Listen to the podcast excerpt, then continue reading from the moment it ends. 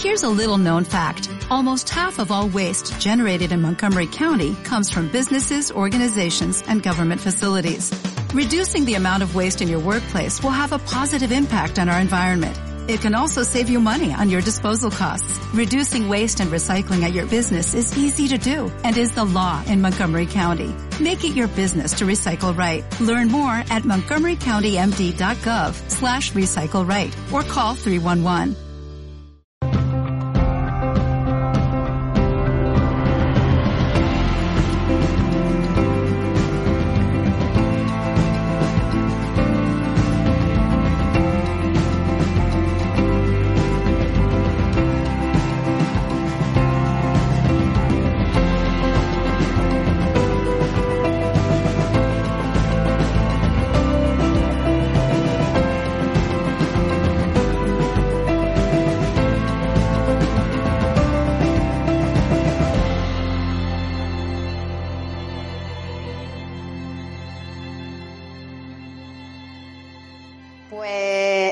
Conferencia de hoy va sobre el sobrepeso, la abundancia y el amor.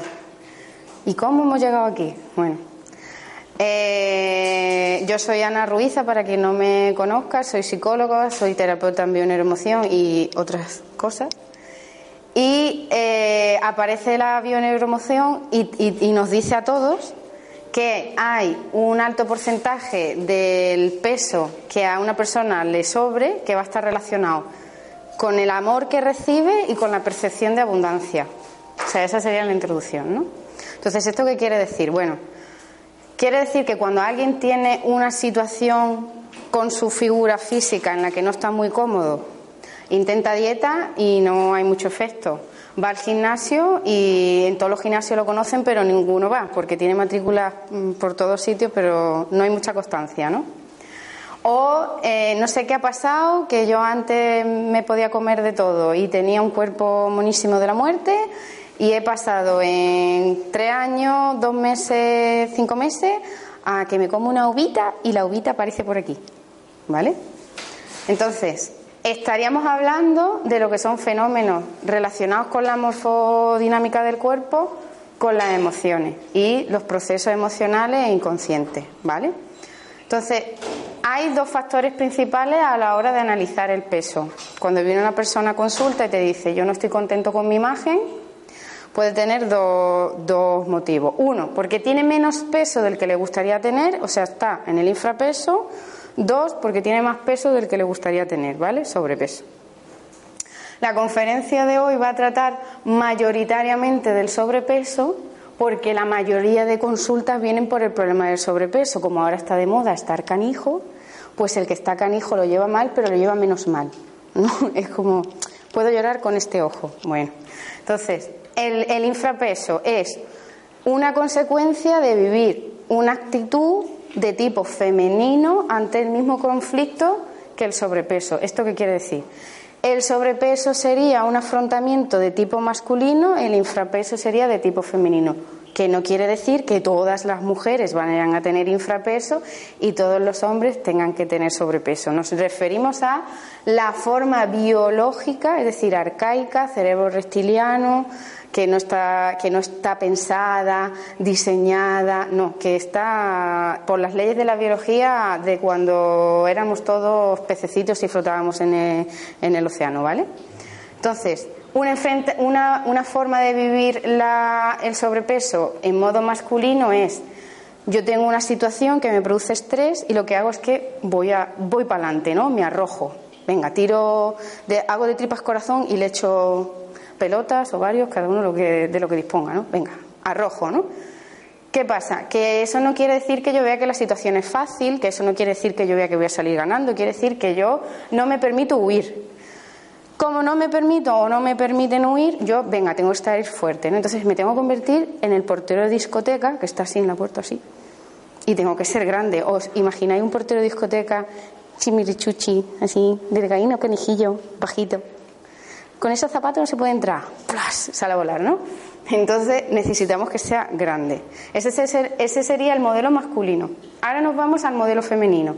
El modelo femenino es estoy en una situación de estrés, estoy en una situación de bloqueo, estoy en una situación en la que lo estoy pasando mal y lo que hago es ir perdiendo peso, ir perdiendo peso, ir perdiendo peso hasta que me quedo muy pequeñita, muy pequeñita para colarme por el primer boquete y salir corriendo. Es a esta situación renuncio a enfrentarme, me escondo, me escondo, me hago pequeña, me hago pequeña y huyo. ¿Vale? Esto es un modelo de, afrontamiento de una situación que puede ser tanto de un hombre como de una, mujer, pero dentro de la bioneuroemoción nos vamos a referir a que es o bien un modelo masculino si coge peso o bien un modelo femenino si pierde peso. Luego, cuando esté en la conferencia más avanzada, vais a entender mejor por qué, ¿vale? Entonces, si nos centramos en el sobrepeso, que suele ser lo que más molesta, el sobrepeso tiene dos componentes, que son la retención de líquidos y la retención de grasas. Y las dos cosas no están producidas por los mismos fenómenos. ¿no? ¿Cuáles son los orígenes emocionales que van a desencadenar que alguien coja líquidos? ¿Vale? Aparte de una dieta rica en sal y que haga mucho calor, y etcétera, etcétera, ¿no? Estamos hablando orígenes emocionales. Van a ser el sentimiento de soledad, estoy solo, Estoy solo, no me entiende nadie, no me escucha nadie, aquí no hay nadie, solo, geográfica y físicamente, o sea, aquí no hay nadie. Me gustaría que hubiera gente y no hay, soledad. Hago un conflicto de tubos colectores del riñón, cierro lo que es la válvula para orinar y, ir eliminando los líquidos naturalmente y empiezo a retener líquido. ¿Vale? Después de la soledad está lo que se llama en bioneuroemoción el conflicto de apagar fuegos. ¿Qué es apagar fuegos? Esto se entiende muy fácil. Yo vivo con mi marido y mi hijo que se matan todos los días a la hora del almuerzo. Porque tú eres no sé qué, porque tú eres no sé. Y aquí estoy yo para apagar fuego. calmarse, callarse, llevarse bien, calla paz, no discutáis, no no sé qué, no no sé cuánto. Yo, bien porque ellos me han dicho que yo tengo que ser la mediadora, o bien porque yo ya me he puesto como mediadora, lo que hago es apagar los fuegos. Por fuegos vamos a entender las grescas, las disputas, los conflictos. Y yo estoy aquí como bajito, callarse, no discutir, vamos a llevarnos bien. Y los dos están, ¡ah! y yo, o sea, no me están haciendo ningún caso, pero yo tengo el conflicto de que tengo que apagar esa discusión, ¿vale? Después está el de peligro mm, recurrente pero sin origen específico. Es decir, una señora, para que os hagáis una idea, una señora que vive una situación de maltrato por parte de la pareja, sabe que su pareja es violenta, pero no sabe concretar cuándo la va a atacar, ni verbal ni físicamente. Es que, a ver cómo se levanta hoy este señor, ¿no? Entonces es un peligro indeterminado, que es permanente porque tanto tiempo pasé yo con el agresor, tanto tiempo estoy expuesto a que me, en algún momento me agredan, ¿vale? Esos serían los tres. Y luego está el de me siento como pez fuera del agua. ¿Qué significa me siento como pez fuera del agua? Pues como España está como está, yo cojo los petates, me voy a Alemania y en Alemania tengo un idioma distinto, una comida distinta, una cultura distinta, un clima distinto, todo distinto. No me entiende nadie, no entiendo a nadie. Pez fuera del agua. Estoy aquí como si me hubieran dejado así, ¿no? me hubieran abducido y me hubieran dejado en un contexto. No tengo referencia, no tengo nadie en quien apoyarme, no, nadie me explica nada, nadie me sirve de. Entonces estoy así. ¿Qué hace el inconsciente? Guarda el agua por si las moscas. Entonces estaría reteniendo líquido. ¿Qué pasa? Que quien a lo largo de su vida no se encuentra en alguno de estos cuatro puntos, que está solo, que se siente como un pez fuera del agua, que tiene que apagar fuego o que tiene un peligro que no se sabe muy bien por dónde va a venir, pero que sabe que está ahí pues casi todo el mundo. Entonces, por eso el peso de la gente generalmente fluctúa. ¿Vale? El peso que se asocia a la retención de líquidos va a ser un peso que se coge muy rápido y muy rápido se suelta. Y muy rápido se vuelve a coger y muy rápido se suelta. Las dietas estas de verano, que todo el mundo está loco por hacer una dieta antes del verano, lo único que pierden son líquidos, porque la dieta no incluye dos horas diarias de gimnasio, incluye sandía, meloncito, huye del hidrato de carbono, bebe mucha agua, es decir, dale trabajo al riñón que filtre, ¿no? Entonces, automáticamente en el momento en el que yo elimino de mi vida esa dieta que además me llevaba por las vías de la amargura, porque no, nadie quiere comer así toda la vida, cojo todo el kilo. ¿Por qué? Porque en el momento en el que yo elimino el líquido, la grasa, los adipocitos, tienen más espacio para extenderse dicen, ah, qué bien que cómo se está aquí. Y entonces ocupan todo el espacio que antes ocupaba el agua. En el momento en el que yo recupero la ingesta habitual de comida, ahora los adipocitos que están así dicen agua para mí y entonces coges el agua de antes y encima el adipocito ahora está como venido del gimnasio, ¿no? Está grande, hermoso, generoso. Ese es el efecto rebote de las dietas milagros de adelgace 15 kilos en dos semanas, pierda toda la grasa en no sé qué, tú dices, ay, Dios mío, lo que voy a perder, ¿vale? Esto sería modelo de retención de líquido. Ahora nos vamos al importante, retención de grasa. ¿Por qué alguien retiene grasa y le cuesta trabajo eliminarla y parece que tiene facilidad para retener grasa? Es decir, yo voy a un buffet libre, me como una lechuguita con un filetito y el de al lado se come una bandeja así y luego, luego los dos nos pesamos y dice, coño, si parece que yo me comí lo de él y él lo mío, ¿cómo ha sido esto? Vale, pues estamos reteniendo grasa, ¿no? Entonces, motivos para retener grasa. La desvalorización profunda, que es la autoestima allá en los profundos, profundos, profundos. O sea, no valgo para nada, no sirvo para nada, no soy bueno, no soy buen hijo, no soy buena mujer, no soy buen nada, no, no soy buen trabajador. O sea, la autoestima para, para tirarla de una punta y empezar a edificar de cero, ¿no? Porque no, no puede estar más destruida. Luego están las memorias de carencia, que esto está muy bien, porque cuando alguien tiene memorias de carencia hace unas cosas muy raras, como por ejemplo tener tres neveras en casa, ¿vale? Dos neveras en casa hasta aquí. Va a la compra y lleva el carro hasta aquí se va a un restaurante y ve a los demás comiendo, como alguien deje comida en el plato. ¡Ay, qué coraje me da que están tirando la comida! No es que la gente pasa hambre, es que no sé qué, no, cariño, es que tú tienes una memoria transgeneracional de antepasados tuyos que han pasado hambre. No es porque te den pena los que están pasando hambre ahora, que también, pero porque la pena ya te es familiar por pasar hambre. ¿no? Entonces, son personas que van a retener grasa porque tienen memorias de gente que ha pasado hambre. Si yo retengo grasas, aunque pase hambre, no me muero. Porque la grasa es la forma más eficaz que tiene el cuerpo de almacenar alimento. La grasa, de la grasa se van a poder extraer proteínas que se van a poder transformar en hidrato de carbono, que se van a poder transformar en azúcares. Al final tengo una medio reserva para que el cerebro funcione y los órganos principales vayan tirando, aunque esté muerto de hambre. ¿Vale? tercer elemento por el que alguien puede acumular grasa, el tema del no me ven. Yo estoy en mi casa, una persona está en su casa, es el tercer hijo de cuatro o de cinco y pasan de él como si fuera transparente. Me parezco más a Casper que a mi hermano, porque de mí pasa todo el mundo. Entonces yo estoy aquí, mi opinión no cuenta, yo pido una cosa y me la dan si se acuerda, viene a la hora de repartir, ay, se me había olvidado, hijo, para ti nunca hay. Entonces tenemos un conflicto de no estoy. ¿Cómo me hago más evidente? Hombre, si abarco más espacio, pues nadie puede decir que no he venido, ¿no? Que he venido, ¿eh? ¿Se ve que he venido o no sé qué? Todo esto. Ahora, ahora niégame la existencia, si tienes narices, aquí, ¿vale? Cuarto factor que hace que la gente pueda llegar a acumular grasa de forma injustificada, el conflicto de silueta. ¿Qué es el conflicto de silueta? El conflicto de silueta es quien se ve en el espejo y la imagen le agrede. Es decir, ¡ay! Qué cara, qué pelo, qué brazo, qué pierna, qué no sé qué, qué no sé cuán. Es como que la imagen que le devuelve el espejo le es profundamente desagradable, ¿no? A estas personas lo que les va a pasar es que cada vez que se miran en el espejo se están diciendo que les pasa algo raro. Tengo que tener alguna patología porque esto no es normal. Es como diciendo, oh, ¿qué me pasa?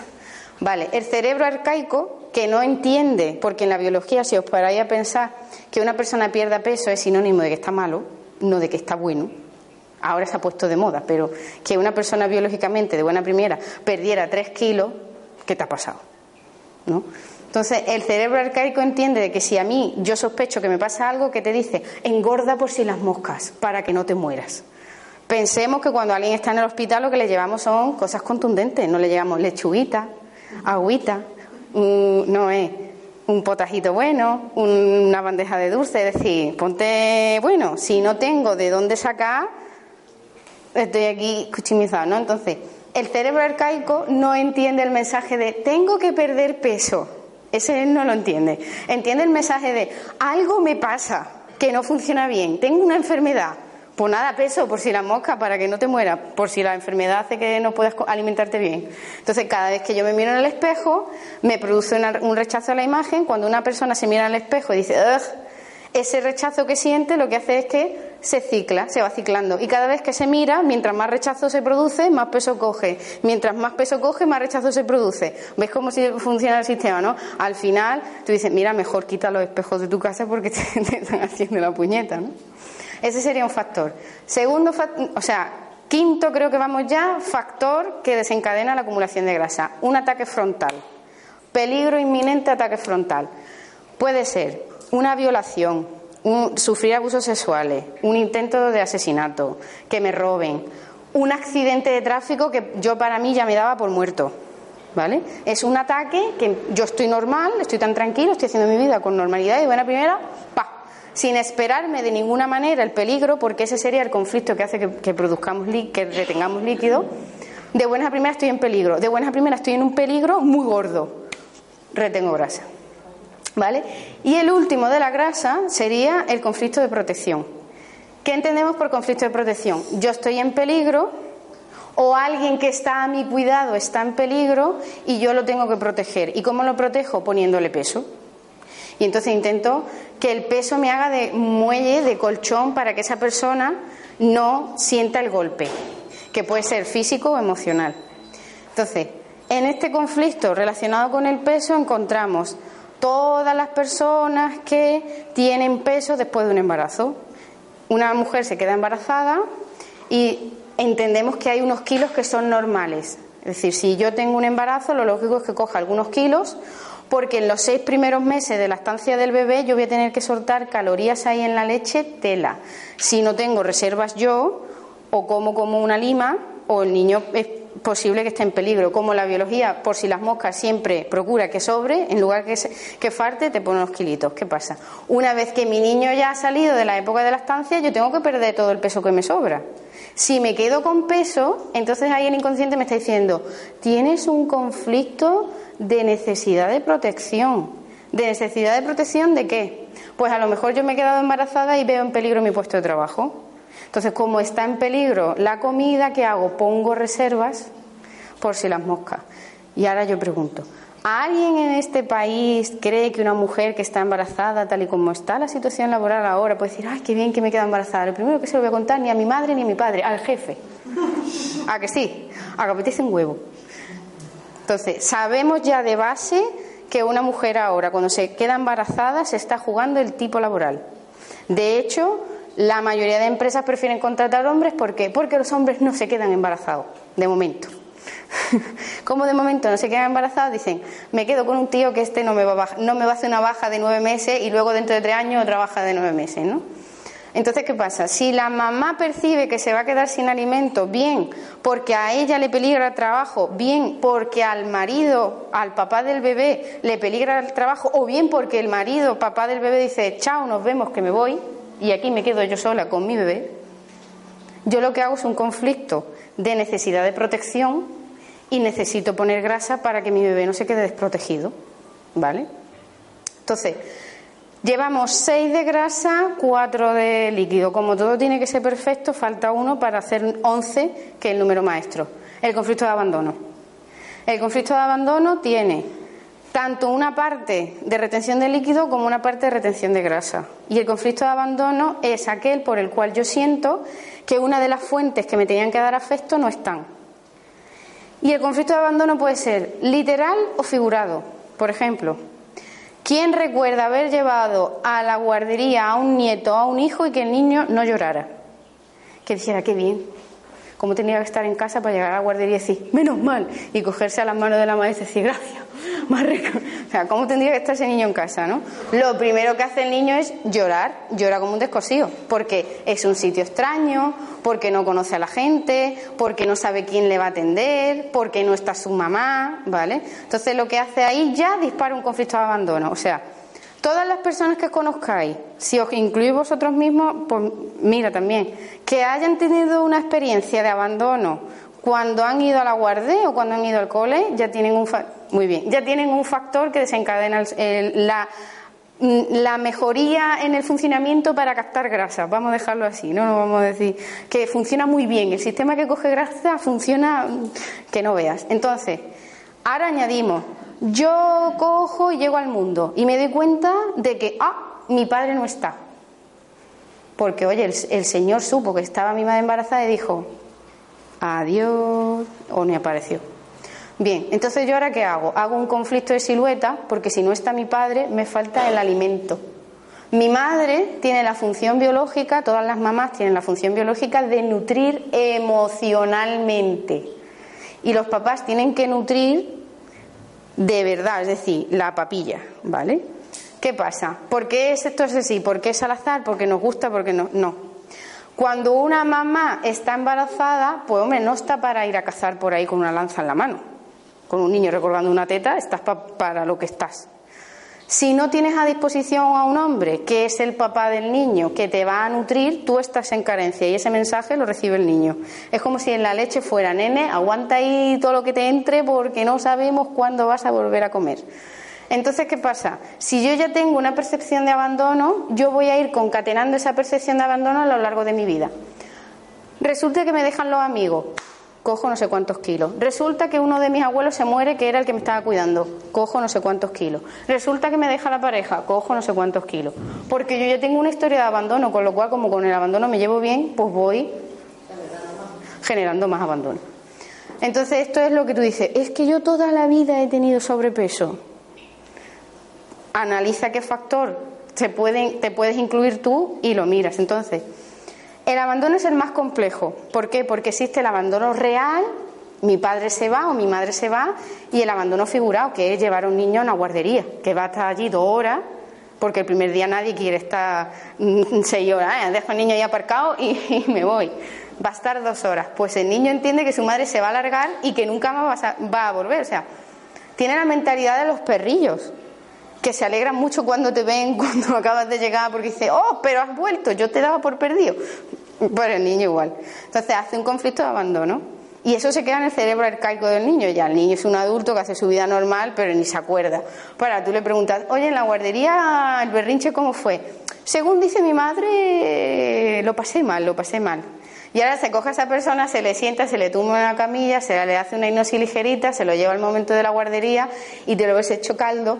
Ah, ¿Por qué me dejas aquí? ¿Por qué me abandonas? ¿Yo qué he hecho? No sé qué. Y ese mensaje se queda en el inconsciente de esa persona y se repite cada vez que alguien lo abandona, real o simbólicamente. ¿Vale? Yo voy a montar una empresa y cuento con dos colegas y me dejan con el culo al aire, ya me han abandonado más kilos. Porque el abandono es real o simbólico. Con lo cual ni siquiera hace falta que te abandonen literalmente para que tú lo experimentes, ¿vale? Habiendo precedentes, yo ya con eso me, basto, ¿no? Entonces, ¿qué sucede? Cuando viene alguien a consulta y te dice a un acompañante en emoción, yo tengo un problema de sobrepeso, siempre se le hacen las mismas preguntas. ¿Cuánto peso te sobra para ti, no para el médico, para ti? ¿Desde cuándo te sobra? ¿Y hay en casa gente que tiene también sobrepeso? Y ya la, de postre es, ¿y dónde consideras que tienes más peso? ¿Por qué se preguntan estas cosas? Pues muy simple. Cuando analizamos cuántos kilos considera la persona que le sobran de más, eso es un número mágico que tiene el inconsciente para decirte esto, si lo conviertes en fecha, te da algo. Vamos a suponer que a alguien le sobran 10 kilos. 10 kilos. Vámonos a ¿y qué te pasó con 10 años? Y alguno dice, ah. Y resulta que con 10 años fallece mi padre, mi madre, mi no sé qué, mi no sé cuánto. Conflicto de abandono, no me va a llegar la papa, la papa literal o la emocional, y yo hago un, conflicto de sobrepeso. Que me sobran 40 kilos. Muy bien, 40 meses. Es que resulta que justo cuando yo tenía 40 meses, mi padre y mi madre se separaron. Qué casualidad, ¿no? Tenemos muchas casualidades. ¿Qué sucede cuando nos vamos a los grandes pesos? Que esas cantidades de peso lo que te están dando es una fecha. A una persona le sobran 100 kilos. ¿Qué pasó en un año que era 0, 0? A una persona le sobran 80. ¿Tú has vivido los 80? Sí, ¿qué te pasó? Uf, no sé qué. O sea, es una medida que te dice el inconsciente. Aquí te pongo una información porque no sé dónde ponértela. Entonces, esa cantidad de kilos hay que atenderla para ver cómo se traslada en la historia vital de esa persona. Ahora me dices tú, yo es que a mí me sobran 100 kilos, ¿no? Y yo no he tenido nada en ninguna fecha de, año que haga 100 ni nada de nada. Vale, vámonos para atrás. ¿Hay alguna historia en tu clan, en el cambio de siglo? Abuela, bisabuela, Madre, ah, sí, porque cuando el cambio de siglo, como hubo, como hubo un golpe de Estado previo, a mi abuelo le quitaron todo el territorio, tenía el mm, olivo y no sé qué, no sé cuánto, y se vieron andando por la calle sin nada, comiendo cáscara de patata. Digo, hombre, pues mira, un conflicto. yo creo que está bien, ¿no? Una solución buena es almacena niño, almacena que pasamos hambre, ¿vale? Entonces, no solo hay que mirar lo que te cuenta esa persona solo, sino ver qué hay alrededor en la historia vital de esa persona y en la historia vital de la familia, para ver para qué su cuerpo ha decidido acumular. Oye, pues podría haber decidido otra cosa, ¿no? Tenemos, que tener en cuenta que el sistema biológico no es una cosa que inventaron ayer. Lleva millones de años de evolución. Cuando encuentra una solución debe ser porque considera que es la más óptima. No, no va a ser. Estaba yo aburrido y hoy he decidido que no quemes la grasa. No, no, no tiene mucha pinta de ser así. Entonces, cuando nos ponemos a plantear dónde tiene alguien la grasa, lo que miramos es zona morfológica. Y en función de dónde tiene más acumulación de grasa, te va a dar un perfil u otro. ¿Qué pasa cuando Caso típico, chica viene a consulta porque tiene exceso de peso y, y, te dices, yo tengo mucho peso aquí en la zona de detrás de la espalda, hombros y parte superior. Y luego tú la ves y es recta. La miras por debajo y es recta. O sea, el abdomen más o menos normal y el culo a lo mejor hasta carece. ¿No? Tú dices, justo el peso se te ha ido para arriba, ¿no te han puesto boca abajo? No. Es que esta niña tiene un conflicto de lo que se llama en bioneuroemoción exceso de responsabilidades.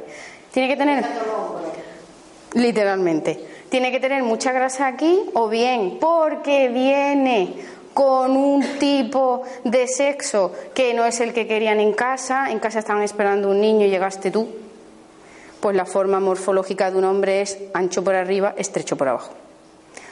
Qué casualidad. Qué casualidad. Sí, sí, yo escuché a mi madre decir que ellos estaban esperando un niño. ¡Pum! Vale. Ahora voy yo y lo termino de arreglar. Primera hija de casa. Mi madre y mi padre se casan y vengo yo. Estrené la cuna, lo estrené todo. Y vengo con este género. La biología le dice a mi padre que soy del sexo que no tocaba. Porque mi padre biológicamente necesita un varón para que si falta a él, el clan sobreviva porque le haga el relevo. Si viene otra hembra, hembra ya hay una que es la que ha parido. es redundante, ¿no? Entonces ahora resulta que yo vengo con el sexo que la biología de mi padre decía que no era la adecuada. Lo cual no quiere decir que mi padre no me quiera con locura, que sea la hija de sus ojos y que se mate por mí. No, no estamos diciendo que no me quiere, estamos diciendo que el inconsciente colectivo del clan me dice, ah, sexo erróneo, hay que arreglarlo. Entonces lo voy a arreglar de dos maneras.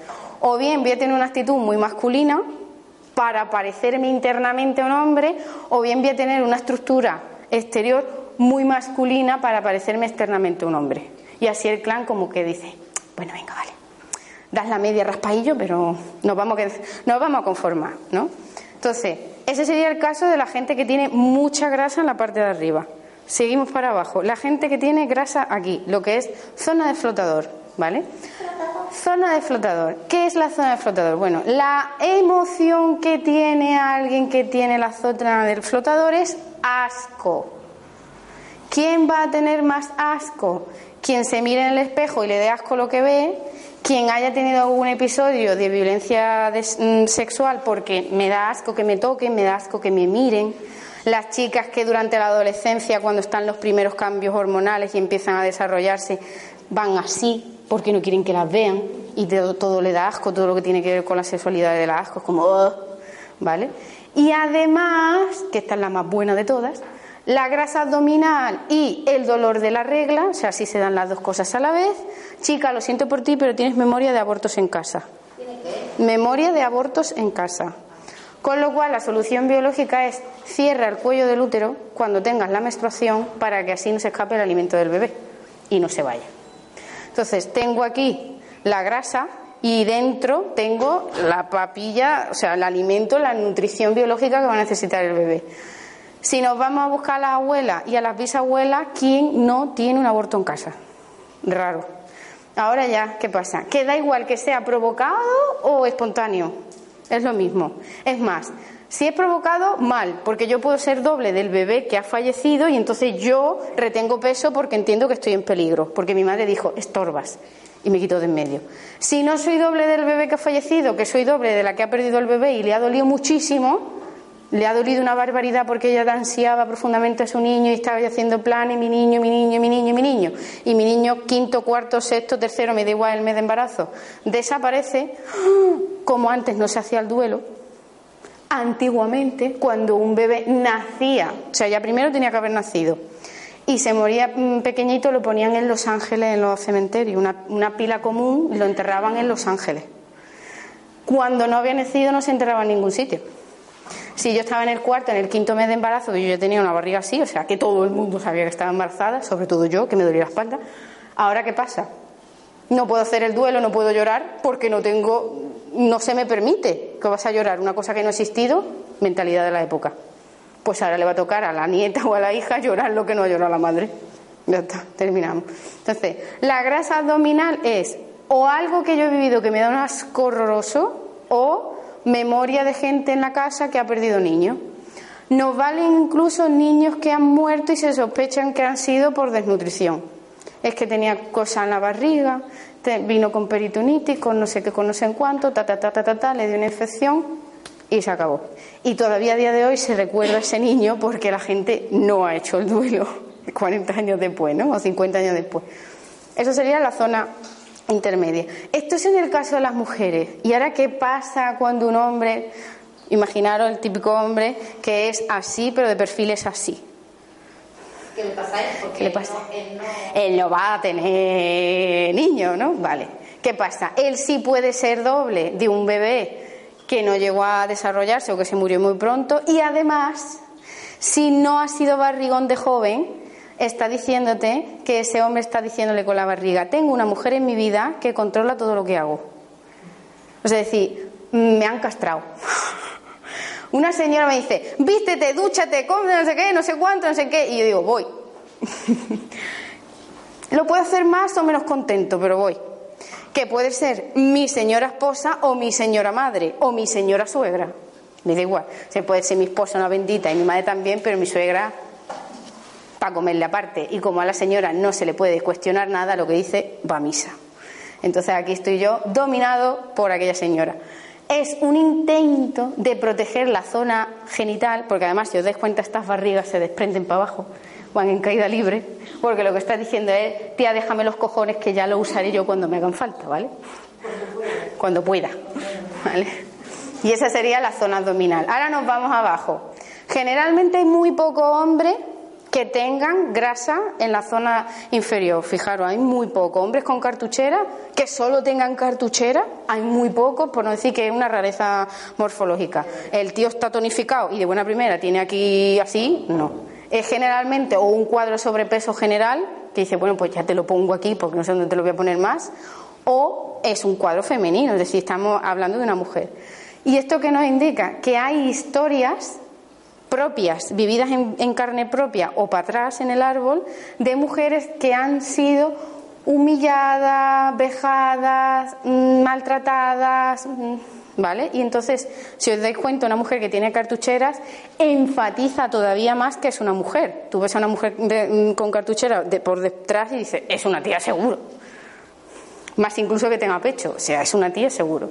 Entonces, lo que te está diciendo además es que hay una historia de frustración yo he vivido algo, me han traicionado, me han mentido, me han hecho algo y yo no lo he podido expresar y además me he sentido víctima y yo no me lo merecía. Cartuchera. ¿Vale? Además se da las cartucheras y un poquito de grasa en la parte superior en el cuadro que nosotros llamamos hijo bastón de la vejez, que es, pues si una mujer tiene siete hijos, el último. Si toca mujer, cartucheras tiene seguro.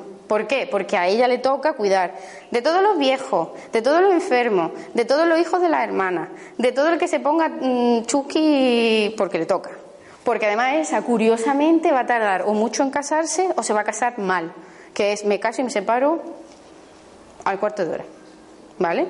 Entonces, esa estructura lo que está diciendo, tú tienes que sostener todo el peso de toda la generación que hay encima. Así que ponte recia, recia no de rango abolengo, sino recia de anchota, porque tienes que aguantártela. ¿Vale? Y ahora voy más. ¿Qué pasa con la gente que tiene grasa en el interior de los muslos? Y vais a ver que tampoco es un, es un conflicto que tengan muchos hombres. En el interior de los muslos, ¿no? ¿Qué, ¿Qué te está diciendo? Historias presentes, es decir, en mis propias carnes o pasadas de abusos sexuales. Y yo protejo la zona poniendo grasa, con lo cual ya los genitales no los puedo enseñar porque están tapados. Es como si estuviera diciendo, cierro, cierro que vaya tela lo que ha pasado aquí, ¿no? No en mi propio cuerpo, pero puede ser, pues yo, mi madre, mi abuela, mi bisabuela, fijaos si hay candidato, ¿vale? Entonces, como estáis viendo, cada parte del cuerpo te va a decir por dónde tienes que investigar, ¿vale? ¿Qué pasa? Que aunque haya algo que sea de atrás, que venga de otras generaciones, como una persona lo manifiesta, esa persona va a tener todas las piezas del puzzle para gestionar eso. Es decir, se va a sentir vejada, se va a sentir tal. Es decir, aunque no le pase lo mismo, sí va a sentirse de una manera muy parecida, porque es como si te hubieran dicho, tú eres el mejor para arreglar algo, toma todas las piezas del puzzle para que no te falten. ¿Vale? Es como, ya que te hemos dejado esto en regalito, que... dime con esto.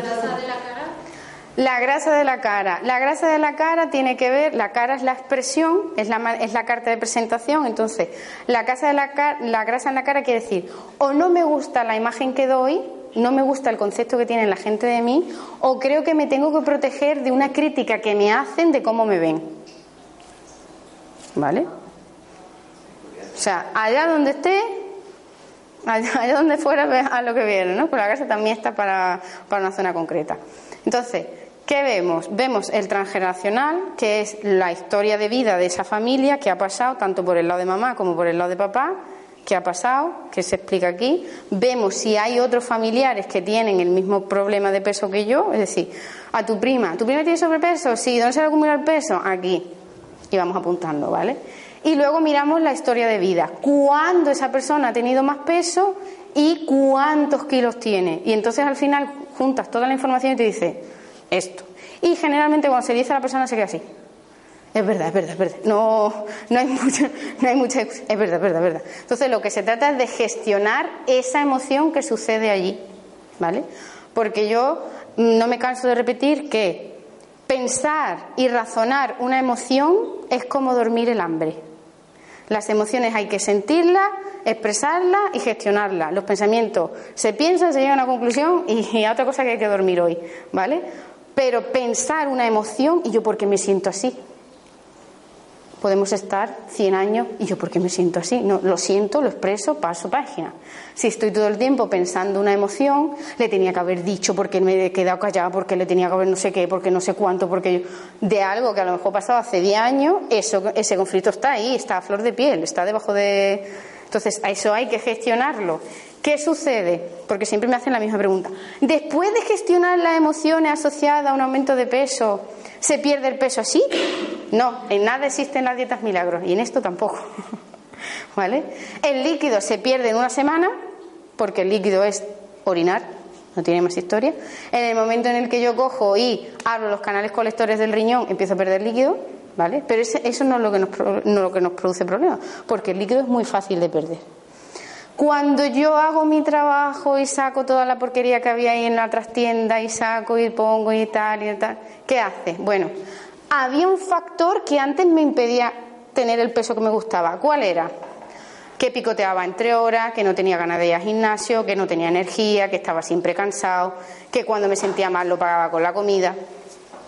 Cada uno, ¿vale? Y aquí viene el, te sientes como comes que no te sientas y comes, sino te sientes como comes. Quien tiene predilección por el azúcar, pues te está diciendo falta de amor. El azúcar es el amor hecho el alimento. Cuando uno quiere a un niño, tiene un nieto, ¿qué le lleva? Una bolsa de chuche. No le toma ahí una zanahoria. Sabes que el niño te va a mirar así y te va a decir, para ti, ¿vale? Chuche. Chuche es una manera de decir te quiero. ¿Qué se regala el San Valentín? Haya sido bueno o no haya sido bueno el amante. Bombones. ¿Por qué? Porque se dicen, te quiero, aunque no te lo demuestre nunca en todo el año, hoy te digo que te quiero con una caja de bombones que además sospechosamente es roja y tiene forma de corazón. O sea, te lo están, lo están intentando decir clarito, ¿no? Entonces, el que tiene predilección por el azúcar te está diciendo conflicto, falta de amor, no se siente amado. Y yo me puedo no sentir amado porque yo no me doy amor o porque percibo que los demás no me lo dan. Es decir, yo estoy aquí y no me vienen a querer, o yo estoy aquí y considero que no me merezco que me quieran. Nos da igual, uno o el otro, ¿vale? Luego está la gente que le encanta la comida salada. Sal, frutos secos, pipa, ¿Qué, me gusta? Y, están siempre echándole sal a la comida. Son los tipos que siempre andan con un salero en la mano, ¿vale? Esta gente que te está diciendo, he pasado momentos en mi vida de mucha carencia y lo que hago es que retengo líquido. Como no puedo retener dinero porque no tengo boyancia, retengo líquido, que el líquido es la liquidez, bueno, algo me va a servir. ¿No? Es como, como no puedo guardar billetes de 50, pues guardo monedilla. Bueno, pues venga, guardo monedilla. Entonces, ingiere mucha sal para que el cuerpo guarde mucha, mucho líquido, ¿vale? Luego está la gente que le encantan los hidratos de carbono. El pan es pasión, las patatas fritas, pasión. Todo lo que sea hidrato de carbono, eso, eso es lo que más le duele cuando hacen una dieta, tener que abandonar los hidratos de carbono. El hidrato de carbono es papá que me quiere mucho. Y ahora hay que ver cómo me gusta el pan. Me gusta el pan tostado, pues quiero un padre con más presencia. Me gusta un pan, la miga blanca, que parezca que acaban de amasarlo y lo han metido, lo han tirado así con miedo al horno y yo lo he sacado igual. Pues quiero un padre blandito, tierno, suavecito, que me encanta comerme la miga y la corteza que se la coma otro, pues yo lo que quiero es un padre con el que pueda hacer algo, porque la miga es maleable. Entonces, me gustaría que mi padre se adaptara a mí, pero el capullo no quiere. Entonces estoy como, me como la miga y la corteza se la coma otro, ¿vale? Y ahora nos vamos al último grupo de alimentos, lo que cruje, lo que hace cuando me lo como. Patatas fritas, kiko, frutos secos, rosco de pan, me da igual, es como, es que me como una bolsa de patata y me vengo arriba, ¿no? Rabia. Me encantaría morder a alguien y que dijera, ay, ay, ay, ay, y tú. Es un arquetipo que tiene el inconsciente para ponerte algo parecido, ¿no? Lo más parecido a, si pudiera lo colgaba, y qué ricas están las patatas. Y seguimos comiendo patatas, ¿no? Entonces, algo pasa cuando yo hago la gestión emocional que aquello que no me permitía hacer deporte, comer bien, controlarme comiendo, comer unas raciones normales, preferencia de un alimento más saludable en lugar de un alimento con más calorías o más, que por cierto se me ha olvidado la grasa, ahora, la voy a recordar, un alimento con más azúcar o más grasa, eso se va eliminando y entonces yo puedo hacer, me sirven y me son fructíferos todos los intentos que hago por reducir el peso, con lo cual llego al éxito y lo consigo y me mantengo. Ese es el milagrito. Porque, ¿qué pasa? Hay gente que hace un esfuerzo titánico y pierde 6 kilos. ¿No?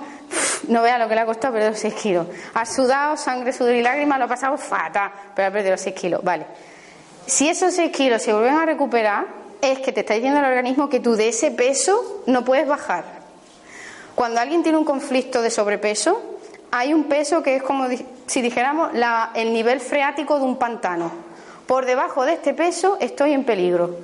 Y esa cantidad de peso o esa cantidad de kilos que la persona considera que le sobran, con lo que le gustaría tener, es una medida que le está dando al inconsciente de que por ahí está la información del problema. Con lo cual, otra cosa que también se pregunta es, ¿cuánto es lo máximo que has llegado a perder? Ta, ta, ta. Transportalo en años ¡ah! claro, y música claro, ¿vale? Entonces, ¿qué pasa? El grupo que me faltaba. ¿Qué pasa cuando a alguien le gusta la comida grasienta? Patatas fritas, todo frito, frime la bolsa. Tú me fríes las patatas, la hamburguesa, el refresco, toma, frime la bolsa y ya directamente yo me la comeré frita. Todo frito. Si está frito está bueno. Si no está frito está así como que le carente de, de gracia, ¿no? Vale. Pues lo que, lo que nos estaría diciendo eso es que esa persona tiene memoria de falta de papá, porque el padre son los lípidos, o de falta de dinero. Entonces, le encanta. Es como que oh, yo aquí mojo en la salsa, todo con mayonesa, todo ahí bien, bien pringosito, que yo lo disfrute, ¿no? Vale, pues es que me sienta feliz. Además es así, hasta que no me lo como así parece que no he comido. Es como, qué comida más sosa, ¿no? Que le quita la mayonesa, y le quita los fritos, le quita... qué comida más sosa, ¿no? Vale, pues eso te está diciendo, mi padre no está, real o simbólicamente, es decir, mi padre estaba pero parecía un mueble, llegaba, se sentaba, se levantaba, se iba. Hola papá, Dios papá. Eso era todo lo el padre que he tenido. O me ha faltado el dinero. Por ejemplo, yo he vivido un momento en el que la hipoteca era más que el ingreso y, lo he pasado fatal. Entonces ahora resulta que no sabemos por qué, pero me estoy atiborrando de grasa. Estoy intentando compensar una carencia externa con un exceso interno. El inconsciente es así. Como no diferencia entre lo de fuera y lo de dentro, él cree que arreglando lo de dentro, lo de fuera, algo tiene que cambiar. No cambia, nada, ¿no? Solo tienes el sofocón de que no te quepa el bikini, pero hasta ahí. ¿Vale? Entonces, todos estos factores lo que nos van a decir por dónde viene el peso, de dónde hay que tirar para empezar a trabajar y cuál va a ser la, posibilidad de mejora. No es lo mismo que me sobren 16 kilos de grasa y 4 litros que me sobren 20 litros y 60 kilos de grasa. No es lo mismo. Entonces, lo que no se puede pretender ni con este sistema ni con ninguno es de hoy para mañana me quedo así porque eso es un conflicto de silueta, entonces te estás ciclando. Lo primero que hay que hacer cuando uno empieza un proceso de pérdida de peso es amar la imagen que ve reflejada en el espejo, porque si no, ya los puedes quitar todos de casa. Porque por mucho que te esfuerces cada vez que te mire, ¡ay! entonces, ¿qué estamos haciendo? ¿Vale? Entonces, hay que ir gestionando el origen de la emoción, se llega al momento, yo pierdo esa cosa que había detrás que me empujaba a alimentarme de una manera, a no tener energía para ir al gimnasio, a estar todo el día sentado, a refugiarme en la comida, a tener preferencia por los dulces. Y entonces empiezo a perder peso. Todos mis esfuerzos por perder peso son evidenciados en mi forma física y se mantienen. Porque si me coges así el peso, entonces es que te estás matando y en el momento en el que ya tu consciente te diga se acabó, ves una bandeja de dulces y te tiras de cabeza. Porque el inconsciente dice, Estamos llegando a la línea roja del pantano. Corre a por lo primero que pilles y te pegas ese día un atracón. Lloras, pero ¿cómo me he comido yo esto? Manchada con los bigotes de chocolate, no importa. Tu inconsciente te está diciendo que no es necesario que te tortures tanto, que lo que tienes que hacer es soltar las porquerías emocionales que tienes de detrás y listo. Y ya él no te hará esas putaditas. ¿Vale? Bueno, creo recordar que hasta aquí es más o menos la, construcción de la, de la conferencia de hoy. Ahora yo os pido, venga, preguntas, alguien que haya dicho, entonces yo, o entonces mi primo, o entonces tal, o entonces una persona que tengo un amigo, ¿vale? Alguien que tenga un amigo. Dime. Lo de la grasa abdominal dice que tiene que ver con aborto. Sí. Y también con críos que han nacido con aborto chiquito. Sí. Por ejemplo, eh, dos cosas. Si yo no he tenido hijos nunca, pero tengo grasa abdominal y estrías, que eso ya es la muerte montar, me está diciendo que hay un antecedente en mi familia que consideró que el embarazo terminó muy pronto, es decir, que se le murió un bebé. ¿Vale? ¿Qué pasa? Que si partimos de la base de que generalmente a la sociedad antigua no le daba mucha importancia a los bebés que fallecían, nadie pudo hacer el duelo. Es que además antes era rey muerto repuesto, porque como tengo siete, pues casi me han hecho un favor, ¿sabes lo que te digo? No? Se ha muerto este, uff, mira, un, problema menos, ¿no? Pero claro, eso no quiere decir que no haya un duelo, porque ahí había una persona que iba a ocupar un sitio en la casa, que iba a heredar una séptima parte de la casa del, del pueblo, que, y no está. Entonces el inconsciente que hace a alguno de los herederos le pone el parche, como diciendo, este tiene la información del que no está. Y entonces tú dices, ¿y yo por qué tengo la grasa aquí? O es debido a un episodio en el que yo he vivido mucho asco. Asco. Asco. O he vivido a un episodio en el que yo siento, esto se da en los accidentes de tráfico, hay veces que el, el volante golpea con el estómago, ¿no? Si yo soy doble o yo he padecido un accidente en el que yo he sentido que el volante me iba a atravesar, yo lo que creo es grasa para intentar proteger los órganos de esa zona. Y te lo voy a poner todavía mejor. Imagínate que eres alguien que de muy pequeñita le operaron el apéndice. Y cuando le operaron el apéndice, lo pasó canuta, cagadita de miedo, ¿vale? Así. ¿Qué va a pasar con.? O sea, tú te ves llena de sangre, tus padres no están, porque justo el niño se viene a despertar cuando los padres no están. Eso, eso es una ley del universo que yo no entiendo. ¿Vale? ¿Por qué? Bueno, tus padres no están, conflicto de abandono, ya tenemos uno. Segundo conflicto. ¿Qué me pasa? Me pasa algo en las tripas, estoy malita, me pasa algo en la barriga. ¿Qué hace el inconsciente? Pon grasa ahí para que no te vuelvan a herir. Pues fíjate tú qué plan. Ahora resulta que porque me opero tengo que tener chicha. Qué gracia. ¿no? Entonces, Ana, esta barriguita tan bonita que tengo yo, eh, puede ser consecuencia de que yo tengo un aborto de tres meses. Claro. Si una persona. Claro, claro. Si yo sí he tenido hijos y yo soy la que ha tenido el aborto y yo tengo la grasa abdominal, a lo mejor es que me está diciendo el inconsciente, con ese bebé no lo has puesto todo en paz.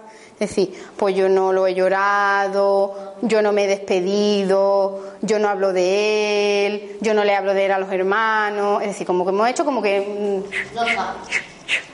Pero yo estaba embarazada. Tú estabas embarazada. ¿De cuántos meses tú estabas? Pues ya de tres, una ya se ha enterado de que está embarazada, porque todos los síntomas chungos los ha tenido ya. O sea que ahí no Sí, hay. porque al me- pero ese, ese niño lo tuve yo sabiendo que me iban a hacer. Pero aún así no quiere decir, ¡ay, qué bien, no has nacido! Porque quise probar si era verdad lo que me habían dicho en sueño. Y quise ver- verificar Vale. los sueños en el que me decía que me quedaba en estado. Pero lo de perdía. un niño, pero que no nacería. Vale. Sería de un niño. Y como yo me quedé con las ganas de tener un niño porque tengo tres hijas, ¿Veis? O sea, en niños sí lo echan falta. Sí, sí, sí. Si hay un rellene por la línea de puntos porque aquí falta algo. Y es mi niño. yo me quedé con, el ter- con la tercera niña, ya me quedé con ganas. Y como en sueño hubo dos personas que me dijeron que me quedaría en estado, sería de un niño, pero que no nacería, yo llevaba cinco años sin querer tener niño, pero le dije a mi marido, "Ah, vamos a intentar, mi marido, tú estás loca. Y yo digo, pues yo voy a intentar a ver si es verdad y quiero verificar lo que me han dicho en sueño. Y Efectivamente, me quedé en estado, a los tres meses, no, le dije tres meses para ver si me quedaba. Y una vez más, un día más, me quedé. Al mes y medio empecé a manchar, me metí en cama en reposo y a los tres meses me dio... Pero tú cuando, tú cuando tuviste tu aborto, tú dijiste, qué alegría, o dijiste, me cago en la leche. Por mucho que ya hubiera un pronóstico. No, no, no, hombre, me dio pena, ¿qué quieres que te diga? Porque Ea. estaba ilusionada con que, mm, ya que me habían dicho que era un niño, pues me quedaba la cosa. Digo, ¿y si nace? ¿Y si, ¿Y si el sueño me está engañando? Y yo quise intentarlo, para ver si era, porque yo sí que me quedé con ganas de tener un niño. ¿Vale? Veis, ¿no? Yo me quedo con ganas de tener un niño, o sea, me falta algo, pues lo relleno aquí. Pongo grasita aquí, así el bebé que está inconscientemente dentro está más protegido, con lo cual tiene menos posibilidad de que se lleve un golpe, de que le falta alimento, de que se... Eh, la biología es... sabe dónde lo tiene que poner, ¿eh? no se puede decir que no. Porque además siempre donde yo tenía la grasita... Aquí, Eh, yo es que eh, éramos nueve hermanos. nada más. Y la mayor murió cuando tenía cuatro años, no la conocí prácticamente nadie. Eh, yo tuve la suerte de que me pusieron el mismo nombre. Eso puede generar un... Tú tuviste la suerte, pero es, es- eso es como tener la suerte de que te caiga un piano de cola encima, es más o menos la misma suerte. Has- has hecho la pregunta, la mejor, la mejor pregunta que podían hacer. Toño, escucha.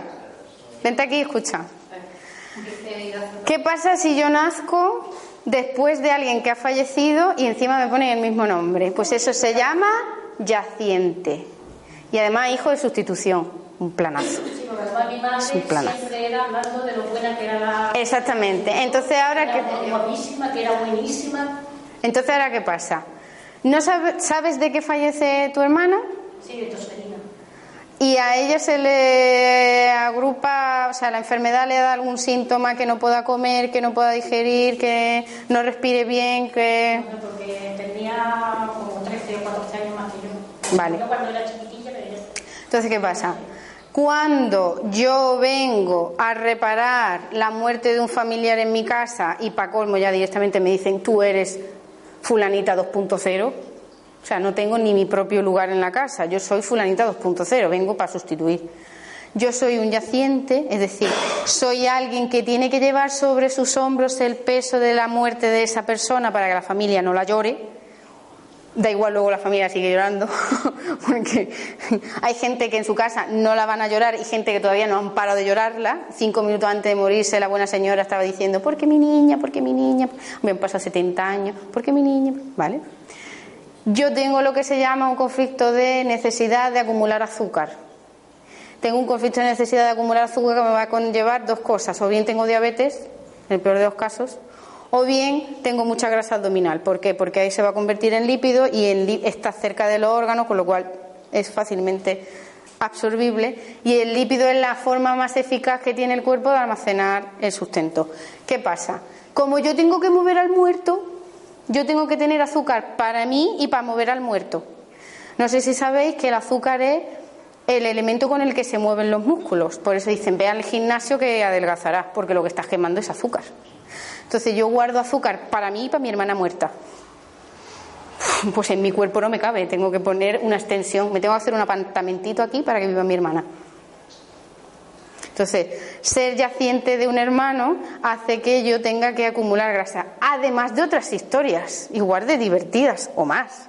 O sea, es una suerte, pero suerte, suerte de verdad. O sea, es un piano de cola desde un tercero. O sea, es un regalazo, ¿vale? Pero, perdona cariño, y ya termino. Pero ¿qué pasa? Que como es algo que viene impuesto por el inconsciente del clan, porque tú ya naces y ya te ponen la etiqueta aquí de vienes a reparar a tu hermana, pues quieras o no quieras, hasta que no eres consciente de eso y hasta que no le devuelves y eso no se le devuelve al inconsciente colectivo del clan, yo tengo que seguir llevando a mi hermana de la manita. Siempre a la sombra de mi hermana, siempre sintiéndome que no soy lo suficientemente bueno, porque tengo que ser bueno por mí y por mi hermana, con lo cual tengo que ser bueno para dos, tengo que hacer mérito para dos. Un horror. Pero tiene arreglo, ¿vale? esa, esa, es la noticia, tiene arreglo. Dime, corazón. Pues yo soy el mismo caso, pero mm, porque la, la, que me, la que iba antes de mí murió. Pero la pregunta es. Eh, dime, dime. La pregunta es que ella tenía un problema de paladar, parece ser, y no podía comer. Y parece ser que murió de eso, lo que sé. Entonces, la, por ahí voy. ¿Ese problema de paladar a qué va? El problema del paladar. El problema del paladar lo que te da es un cuadro de no me voy a poder alimentar bien. Con lo cual, si tú eres, si tú eres hija de sustitución de esa hermana, o yaciente, da igual, si eres hija de sustitución es, es muy parecido, tú vas a tener algo con la alimentación, lo que sea.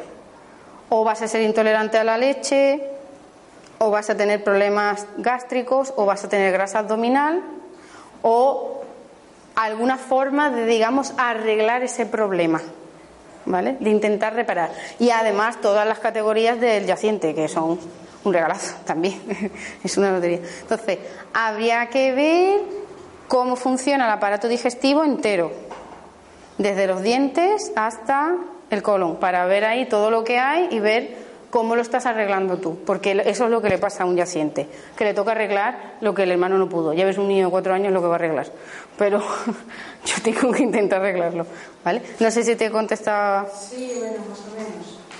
Si me la haces más específica, a lo mejor te puedo. la idea de que, como murió, que no podía comer, que tenía problemas de, comer. Por eso para pegado. ¿Y tú con la comida cómo te llevas? Bueno, yo toda mi vida he estado régimen, como digo. Siempre.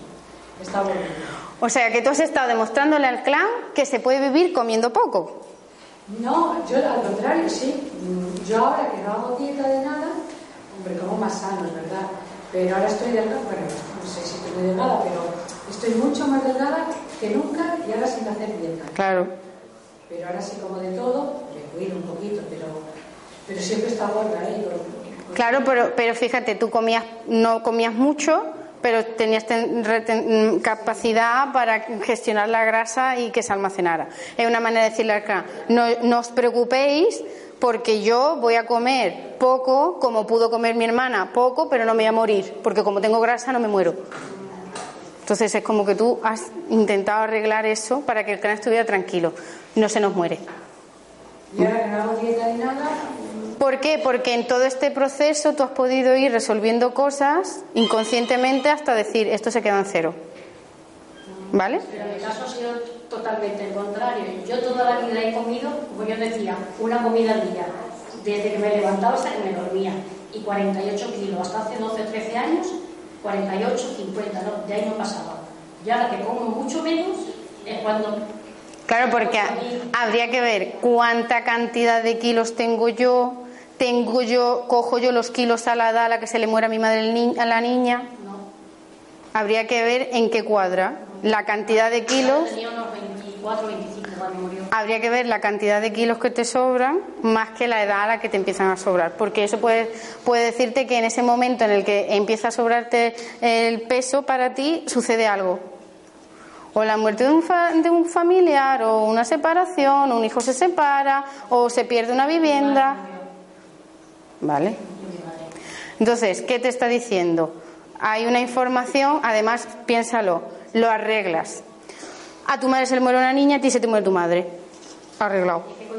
Reparado. Los kilos que más o menos me sobran, los años que hace que murió mi madre. Pues reparado. Si yo, si yo soy la sustituta, es decir, yo vengo a arreglar lo que mi hermana hizo mal. ¿Qué hizo mal mi hermana? Morirse antes que mi madre. Pues entonces yo estoy aquí y cuando se muere mi madre, yo ahora, ahora sí que sí que sí que vengo a reemplazar a mi hermana. Además, el inconsciente dice, muy bien hecho. Muy bien. Luego tú tienes el problema, pero el inconsciente por dentro te aplaude. Dice, ahora lo estás haciendo. Entonces, en relación a la muerte de mamá, hay algo que no se ha terminado de expresar, que no se ha terminado de, gestionar, algo que está dejando que tu organismo optimice la, capacidad para sacarle grasa a una lechuguita que no veas. ¿Vale? Con lo cual, ¿cuál es la solución? No te pongas a hacer dieta, porque si haces dieta, lo que ya he explicado, pierdes líquido, le dejas el sitio a los adipositos, los adipositos dicen, oh, qué bien se está aquí en este sofá de cuatro plazas, luego dejas la dieta porque no se puede vivir en dieta y automáticamente dice los adipositos, pues ya que estoy aquí, retengo líquido también. Y ahora tengo el adipocito más grande y el líquido. ¿Vale? Eso de hago dieta y he recuperado el doble de lo que he perdido. Las matemáticas cuadran, no, no, no fallan. ¿Te contesta? Vale. ¿Alguna duda más? Venga, señores, que. Bueno, yo me pregunto dónde queda entonces en todo esto realmente los malos hábitos de alimentación, de hacer poco ejercicio. Ahí, muy bien, muy bien. Me gusta, me gusta. El mal hábito de alimentación se va a mantener en el tiempo y va a desencadenar unas consecuencias que a lo mejor antes no desencadenaban justo cuando es en la edad o el momento del shock, del bioshock. Por ejemplo, todo el mundo conoce al típico que toda la vida de Dios está comiendo fatal, todo frito, todas las noches cenaba pizza, los refrescos de este calibre con un montón de azúcar, ¿vale? Y está el tío así. Vale, dale tiempo.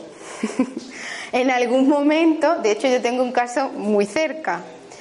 Eh, conozco una persona que toda la vida de Dios se ha alimentado como le ha dado la gana, o sea, mal, no ha mirado nunca él, esto va a engordar, no. Grasa de palma por un tubo, bollería, toda la que fuera cayendo, y el tío así, ¿vale? Súper canijo. Ahora, ¿qué pasa? Resulta que esta persona tiene un transgeneracional de que su papá se murió con la edad que tiene él ahora y que ha hecho así con el peso, flash. Y ahora está quitándose la grasa de palma, reduciendo la Coca-Cola y tiene, es muy joven, porque su papá se murió muy joven, pero es que él es doble su papá. Y ahora, porque sí, el metabolismo le ha cambiado, porque sí, comiendo lo mismo y todo igual. No es que a una edad, jolín, pero es que a cada uno es una edad distinta, ¿no? O sea, el metabolismo va un poco al, al libre albedrío. Entonces, el tipo de vida te va a decir dónde tienes el conflicto, pero incluso aún así, hasta que no se manifiesta en el cuerpo, no podemos hacer el proceso a la inversa. Entonces, hay gente que come muy mal y come muy mal porque tiene un, un bagaje emocional por detrás relativamente turbulento. Quien se alimenta muy bien generalmente es alguien que tiene un modelo de amor propio más, porque cuanto más me quiero, mejor me alimento. Igual que cuanto más me quiero, menos drogas voy a consumir. Partimos de esa base, ¿no? Cuanto más amor sienta por mí mismo, más conflicto me va a producir alimentarme mal, fumar, beber, etcétera, etcétera, etcétera, ¿no? Entonces, hay hábitos de vida que son perniciosos y parece que no producen consecuencias hasta un momento. Y cuando desde el inicio las, las producen, es decir, gente que se alimenta mal y está obeso, esa necesidad de alimentarse mal, aun estando mal con la obesidad, entendemos que esa persona se mira al espejo y no se gusta y aún así no deja de comer mal. No tendría sentido, o sea, así puesto en contexto no tiene sentido. ¿Qué hay detrás? Hay un programa que te dice, no, tú tienes que pesar no sé cuánto. ¿vale? Que son la gente que se mm, frustra haciendo dieta y lo pasa muy mal y no consigue los objetivos que se marca, etcétera, etcétera, etcétera, etcétera. ¿Vale? Entonces, el hábito de vida, claro que influye, pero es que es al revés. El hábito de vida está porque yo tengo por debajo una situación emocional que me lo mantiene. Todo el mundo un día se va a comer un dulce. Todo el mundo un día se va a tragar un refresco de Coca-Cola así viendo una película, sobre todo si te la ponen, ¿no? Pero no es lo mismo que lo hagas todos los días y no es lo mismo que lo hagas todos los días si tienes un conflicto de silueta. Ahí hay algo que no termina de estar, ¿vale? No sé si te contestan. Vale. Venga, dime. Esto también tiene, tendría que ver con, por ejemplo, una persona que le encanta la gastronomía, cocina mucho, se lo hace todo muy bien, todo muy bien, todo muy elaborado y, luego tiene una época de que todo precocina o todo rápido, de sobra, como ahí no veo Exactamente, ahí hay dos versiones. O sea, o bien, generalmente la gente que es muy cocinillas, que le encanta la gastronomía, que le encanta cocinar, que le encanta hacerse, viene de modelos de, de familia que han pasado hambre.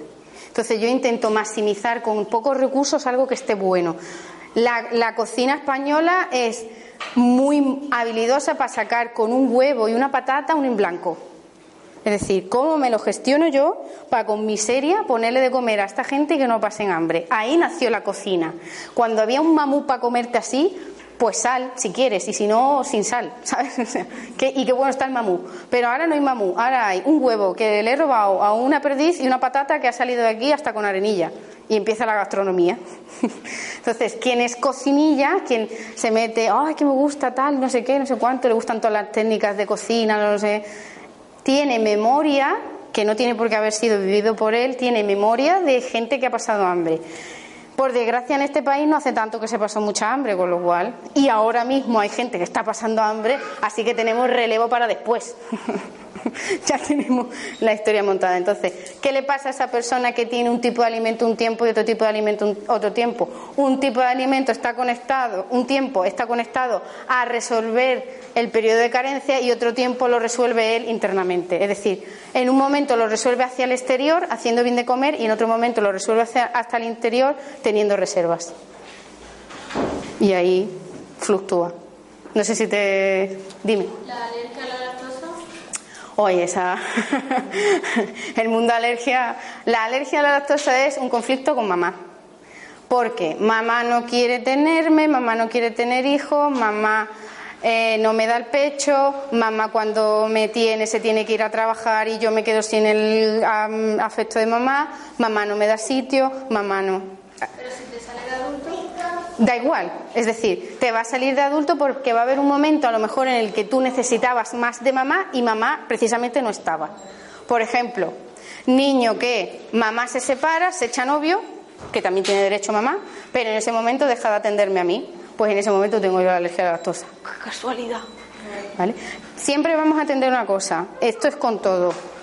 Todos los conflictos biológicos que producen un síntoma no han sido originados ahí, han sido originados antes. Hay un precedente y en ese momento no pasaba nada. El chico que se atiborra de comida basura y está chupado. En ese momento no pasa. Ya había un precedente, hay una mala alimentación precedente. Y después se desencadena el síntoma. Entonces, cuando hay una intolerancia a la lactosa de pequeño, se puede arreglar muy bien. Un bebé que es intolerante a la lactosa lo que está pidiendo es más contacto con mamá piel con piel. Tener al niño en brazos, darle, darle el pecho, que el niño huela a la madre, que sienta la temperatura de la madre y automáticamente desaparece la intolerancia a la lactosa. Si es de bebé, si es de adulto, ponte en paz con mamá. Es que no, tenemos otra historia. Es decir, no quiero cambiar a mamá, acepto la mamá que hay, pero sé que yo tengo que ser mi propia mamá, porque como estoy esperando a que mi mamá me nutra, me puedo quedar aquí dormido. Dime. La alergia a la fruta. La alergia a la fruta es como decir alergia al amor, porque la fruta tiene fructosa. Entonces hay, una historia de sexualidad, de, infidelidad, de, en fin, es un poquito escabroso, ¿no? También va a depender si alguien anteriormente ha consumido fruta en mal estado, le ha dado una indigestión y ha fallecido. Un tío, un tío abuelo, ¿vale? O si es debido al polen, que ya entraríamos en otro catálogo, ¿vale? Que relacionado con lo que yo decía, que me gusta cocinar, al contrario, a mí no me gusta nada cocinar, como porque no me voy a medio, pero que no me gusta nada y, a veces me como cualquier cosa por no cocinar. Pues es lo mismo, pero al revés. Es yo, si yo soy mujer y en mi casa se consideraba que las mujeres eran las encargadas de nutrir a los demás, estoy hasta aquí del papel de ser mujer. Ya es otro cuadro. Porque generalmente, fíjate tú, que se destaca más la inapetencia por cocinar en mujeres que en hombres. Oye, ¿qué pasa? ¿El hombre no tiene obligación de cocinar? Pues siempre es más, las mujeres se lo cuestionan más, los hombres no se lo cuestionan, porque es una información que se asocia al rol de mujer. Entonces, o hay un rechazo de lo que significa en esta casa ser mujer por la papeleta que te toca, o lo que hay es un decir, yo renuncio a alimentar bien a esta gente, pero puede ser emocionalmente. ¿Vale? Pero lo transferimos a la comida. Al final el alimento no deja de ser una relación con mi madre más o menos amorosa, una relación con los demás de dar amor más o menos apetecida, o el rol de ser mujer o el rol de ser hombre si es el de llevar el alimento. ¿Vale? No sé si te ha aclarado. Dime. Una persona que es muy obesa y de repente adelgaza muy rápido, pero no lo recupera, pues una persona que es muy obesa y de repente adelgaza muy rápido tiene dos factores. O ha tenido suerte, pero suerte de la de verdad, no de la del piano en la cabeza. Y ha dado con la tecla de porque tenía un conflicto de absorción de grasas, perfecto, lo mantiene el tiempo, perfecto. O está en, un, está en una situación de mucho estrés y mucho miedo y ha optado por el patrón femenino en lugar que por el masculino. ¿Vale? Entonces está cagado de miedo, diarrea, pierdo líquido qué susto, es como si dijéramos, a esto no me puedo enfrentar. Por ejemplo, una persona que pierde la vivienda, pues ahora peleate con el banco. Sí, sí. Hay quien dice, sí, sí, yo me peleo. Y hay quien dice, la, he perdido, la doy por perdida. En ese momento, ¿qué hace? Pierde peso, pierde peso, pierde peso, pierde peso. Porque es o dos cosas. O ha tocado con la tecla, perfecto, maravilloso, y ha, y ha tocado tanta cantidad de emoción que tenía acumulada como peso ha perdido o está enfrentándose a una situación que le da mucho miedo desde la perspectiva femenina, que es la de pies para que os quiero. ¿Vale? Ahí ya lo que, lo que tú intuyas, ¿vale? ¿Alguna pregunta más? ¿Alguna duda más? ¿Algún... ¿Todo ha quedado claro? Qué bien, qué maravilla. qué estupendo. Bueno, pues yo os digo, yo estoy por aquí si en algún momento hace falta, ¿vale? Lo digo para la gente que me vea por YouTube. Mi dirección es anamariaruiza.com. Estoy en Facebook y por ahí anda mi número de teléfono y tal. Me podéis mandar un WhatsApp, me podéis cualquier pregunta, yo la contesto. Tardo, pero la contesto, ¿vale? Pues espero que la conferencia de hoy haya sido interesante, que veo que sí por las preguntas que ha habido y que os sirva y, os pueda hacer reflexionar. Y muchas gracias por venir a todos.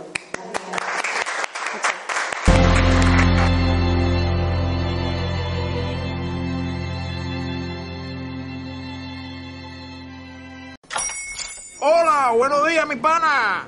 Buenos días, bienvenido a Sherwin Williams. ¡Ey! ¿Qué onda, compadre? ¿Qué onda? Ya tengo lista la pintura que ordenaste en el ProPlus app. Con más de 6.000 representantes en nuestras tiendas listos para atenderte en tu idioma y beneficios para contratistas que encontrarás en aliadopro.com. En Sherwin Williams somos el aliado del PRO.